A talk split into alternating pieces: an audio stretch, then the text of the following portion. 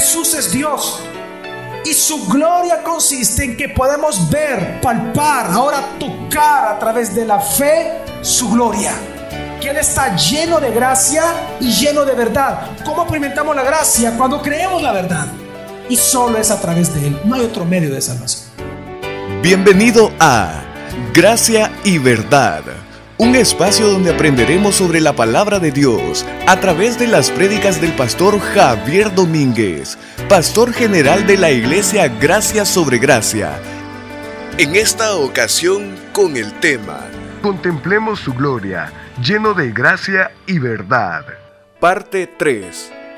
Una iglesia llena del Espíritu Santo. ¿Qué es? Una iglesia que da testimonio de la deidad de la soberanía, de la preeminencia, de la gloria de Cristo Jesús. Una iglesia llena del Espíritu Santo no es donde hay bulla. Una iglesia del Espíritu Santo no es donde a usted le manipulan las emociones a través de la música, de gritos, de luces.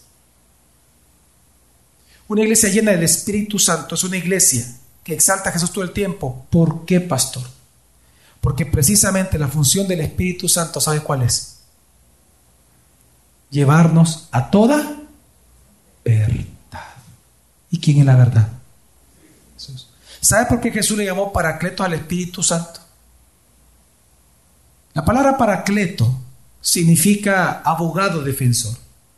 El Espíritu Santo no lo defiende. Usted no hay nada en usted y en mí que nos defienda. Somos corruptos, somos podridos. Dice la palabra de Dios que tenemos abogado delante del Padre. ¿Quién? Jesús. La pregunta es, cuando usted está a punto de pecar, cuando usted está siendo tentado, en ese momento, ¿quién es el que comienza a convencerlo acerca de la justicia que hay en Cristo Jesús en usted? ¿Quién comienza a defender que Jesús es Dios? Y que por lo tanto usted debe sujetarse a la palabra de Él. ¿Quién lo, quién lo convence a usted de eso? Entonces, ¿a quién está defendiendo el Espíritu Santo? A Jesús en usted. Cada vez que usted duda de Jesús, quien defiende a Jesús en usted es el Espíritu Santo. El abogado defensor de Jesús es el Espíritu Santo. El abogado defensor de los seres humanos es Cristo mismo. Amén. Por eso es que cuando Juan mismo desarrolla este tema, acompáñame rápido Juan 16, Jesús dijo algo más que importante. Dice así el versículo 7. Juan 16, 7 en adelante dice. Pero yo os digo la verdad. ¿Cuál verdad? Os conviene que yo me vaya. Pero ¿por qué? ¿Por qué les convenía y a nosotros nos convenía que Jesús regresara con su Padre después de la resurrección? Porque si no me voy, el Paracleto no vendrá a vosotros, pero si me voy, os lo enviaré. Es decir, para nosotros era importante que el Paracleto viniera, es decir, que cuando nosotros dudásemos de Jesús, alguien nos recuerde que Jesús es Dios en nuestro espíritu. Y ese es el Espíritu Santo. Amén. Y luego de eso sigue diciendo Jesús, ponga atención. Y cuando Él venga, ¿qué va a hacer? Redarguirá al mundo de pecado y de justicia y de juicio. Sigue. De pecado porque no creen en mí. De justicia porque me voy al Padre y ya no me veréis más, y de juicio, porque el príncipe de este mundo ha sido juzgado. Sigue. Aún tengo muchas cosas que deciros, pero ahora no las podéis sobrellevar. Pero cuando venga aquel, el Espíritu de la verdad. Uy, ¿El Espíritu de qué le llama Jesús? Ah, ¿por qué le llamó el Espíritu de la verdad? Ya no le llama Espíritu Santo, es el mismo, pero ¿por qué le cambia de nombre? ¿Por qué menciona un nombre nuevo? Al Espíritu Santo. ¿Por qué? ¿Por qué le llama el Espíritu de verdad? Por lo que Él hace. ¿Y qué hace el Espíritu Santo? Os guiará en toda la verdad, porque no hablará por su propia cuenta. Entonces, ¿de qué va a hablar? Sino que hablará cuando oirá y os anunciará las cosas que han de venir. Entonces, ¿cuál es la función del Espíritu Santo? Él me glorificará, porque tomará de lo mío y os lo anunciará. ¿Qué hace el Espíritu Santo en nuestro espíritu? ¿Qué hace el Espíritu Santo en nuestro espíritu? Dice el último versículo. ¿Glorifica a quién? A Jesús en nosotros, delante de nuestros ojos. Una iglesia llena del Espíritu Santo. Es una iglesia que defiende la deidad de Jesús. Usted puede saber y reconocer una iglesia llena del Espíritu Santo, porque defiende, glorifica a Jesús todo el tiempo. Una iglesia llena del Espíritu Santo es una iglesia que movida por el Espíritu Santo y a causa del Espíritu Santo, de la verdad, le predican a usted todo el tiempo las palabras de Jesús.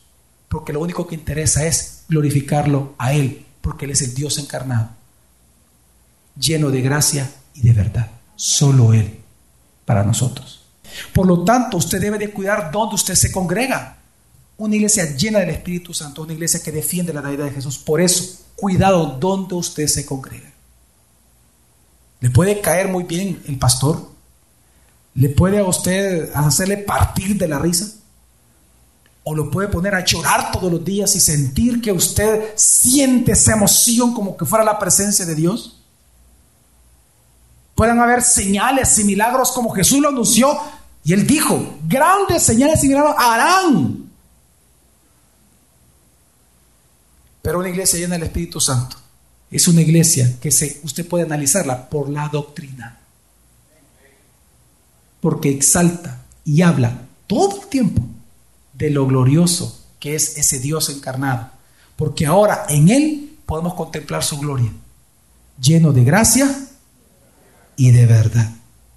Por eso es que una vez más Juan 1.14 lo vamos a leer. Juan dice una vez más. Y la palabra se hizo carne y habitó entre nosotros, y contemplamos su gloria, gloria como del unigénito del Padre, lleno de gracia y verdad. Entonces, pastor, ¿cómo un hombre puede venir a ser salvo de la ira de Dios? Pues precisamente para eso vino Jesús. Él encarnó para que contemplásemos su gloria. ¿Y cuál es su gloria? Que Él es Dios Salvador. Y que a través de que Él está lleno de gracia y de verdad es que podemos ser salvos. Al creer la verdad, el testimonio de la verdad, la gracia se aplica a nuestra vida. Quiero decirle que precisamente no hay otro medio de salvación que no es Cristo Jesús, que no sea Cristo Jesús. Solo Cristo Jesús le puede salvar a usted. Solo Cristo Jesús puede transformar su vida. Solo Cristo Jesús puede realmente darle significado y propósito y encauzarlo a la verdadera razón de su creación. Solo Cristo Jesús lo puede dar a usted a conocer al Padre. Solo Cristo Jesús le puede dar a usted vida eterna. Precisamente en eso consiste el Evangelio. El Evangelio es Dios. El Evangelio no es algo aparte de Dios. El Evangelio es Dios. El Evangelio consiste en que no importa qué pasaje usted ocupe de la Biblia, el Evangelio consiste en demostrar bajo cualquier pasaje de la Biblia que Jesús es Dios. Ese es el Evangelio. Evangelio es cualquier mensaje que basado en la palabra que hable a las personas y que les demuestre a las personas de que Jesús es Dios. Amén. Por eso es que es importante que usted se congregue en una iglesia donde le predican a Jesús porque al final de cuentas, eh, al final de cuentas, el mismo apóstol Juan dice en primera carta de Juan 2.23 lo siguiente. Todo aquel que niega al Hijo tampoco tiene al Padre. El que confiesa al Hijo tiene también al Padre. Todo aquel que niega al Hijo, ¿a quién tampoco tiene?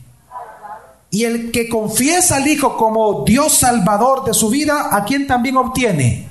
Al Padre. Mi familia, Jesús es Dios. Amén. Jesús es Dios. Y su gloria consiste en que podemos ver, palpar, ahora tocar a través de la fe su gloria. Que Él está lleno de gracia y lleno de verdad. ¿Cómo experimentamos la gracia? Cuando creemos la verdad. Y solo es a través de Él. No hay otro medio de salvación. Y esa es su gloria. Por lo tanto, si esa es su gloria, y si Jesús es Dios, pues le quiero recordar aquel mandamiento que Jesús dejó al mundo. En medio de la nube, en el monte de la transfiguración, ¿qué fue lo que hizo? ¿Qué fue lo que las palabras del Padre? Este es mi Hijo amado, del cual me he que. ¿Y cuál fue el mandamiento? A él que oíd. Mateo 17:5 dice eso. Estando él aún hablando, y aquí una nube de luz los cubrió, y de la nube salió una voz diciendo, este es mi Hijo amado en quien me he complacido el oír. La pregunta es, familia, ¿usted lo está haciendo?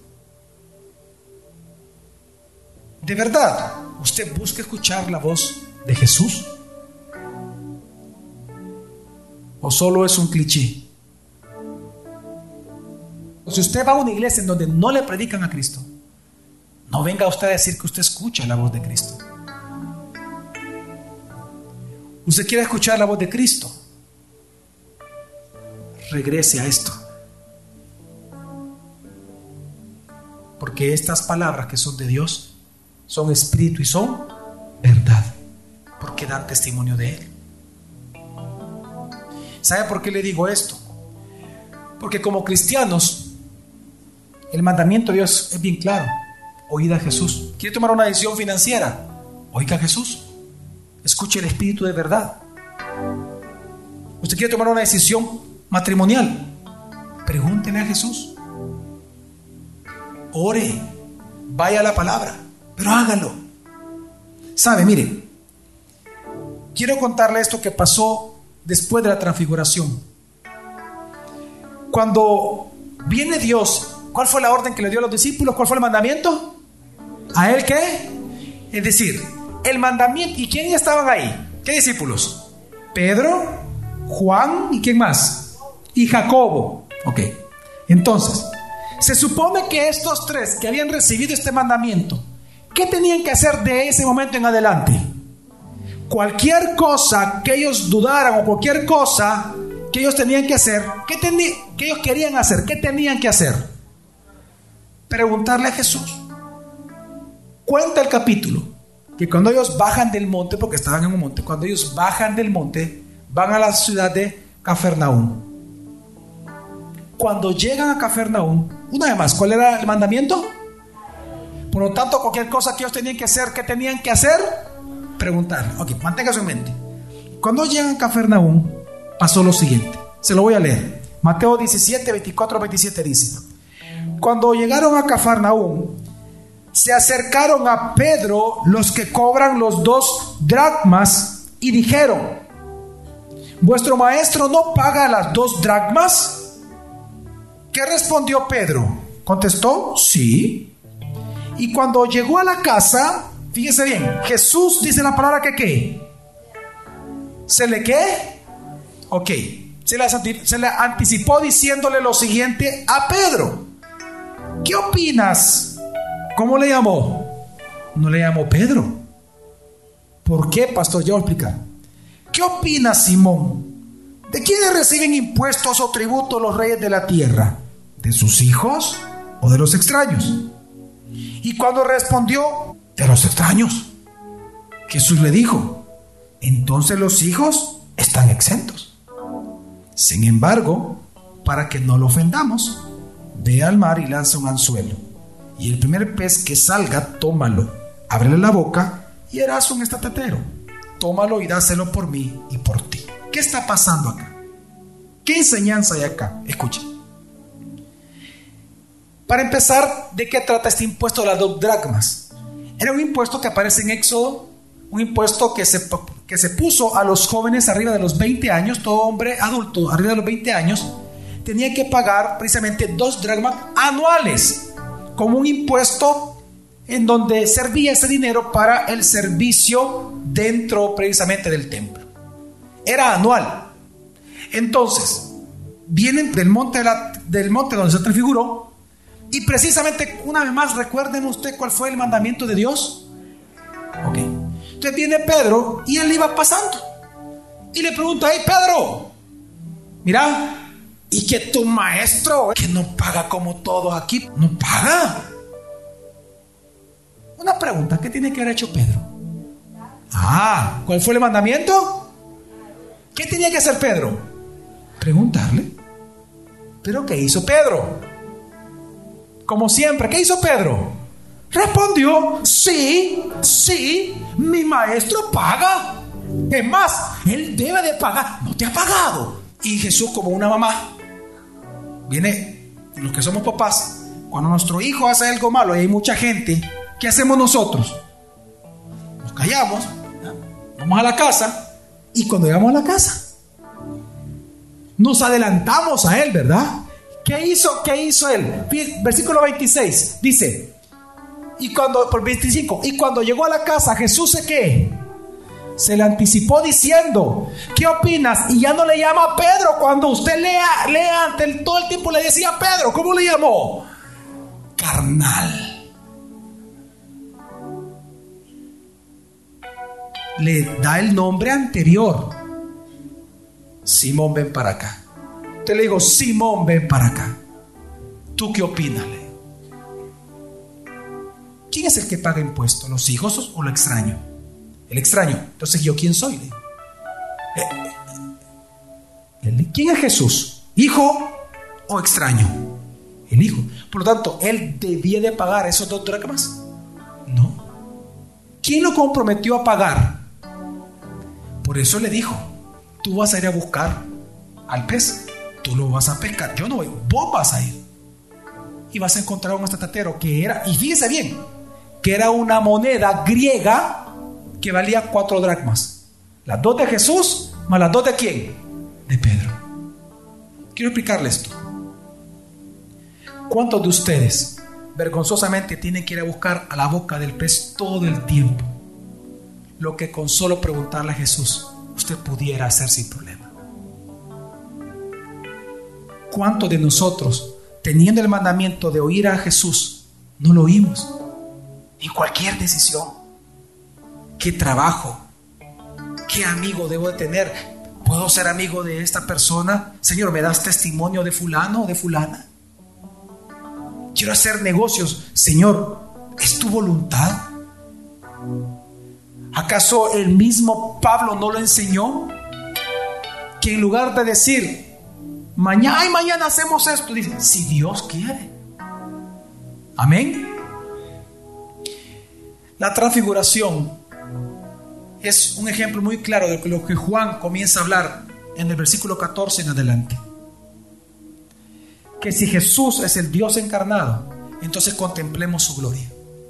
¿Quién está lleno de qué? De gracia, pero también de qué. Entonces, si solo Él es la verdad, preguntémosle solo a Él. Jesús es Dios. Jesús es Dios. Y esa es su gloria que podemos creer, amar y alabarlo a Él, porque Él es Dios. Amén. La próxima semana continuaremos aprendiendo más sobre la palabra de Dios. Gracia y verdad con el pastor Javier Domínguez es una producción de la iglesia Gracia sobre Gracia. Puedes encontrar más recursos como este en nuestra página web, graciasobregracia.org.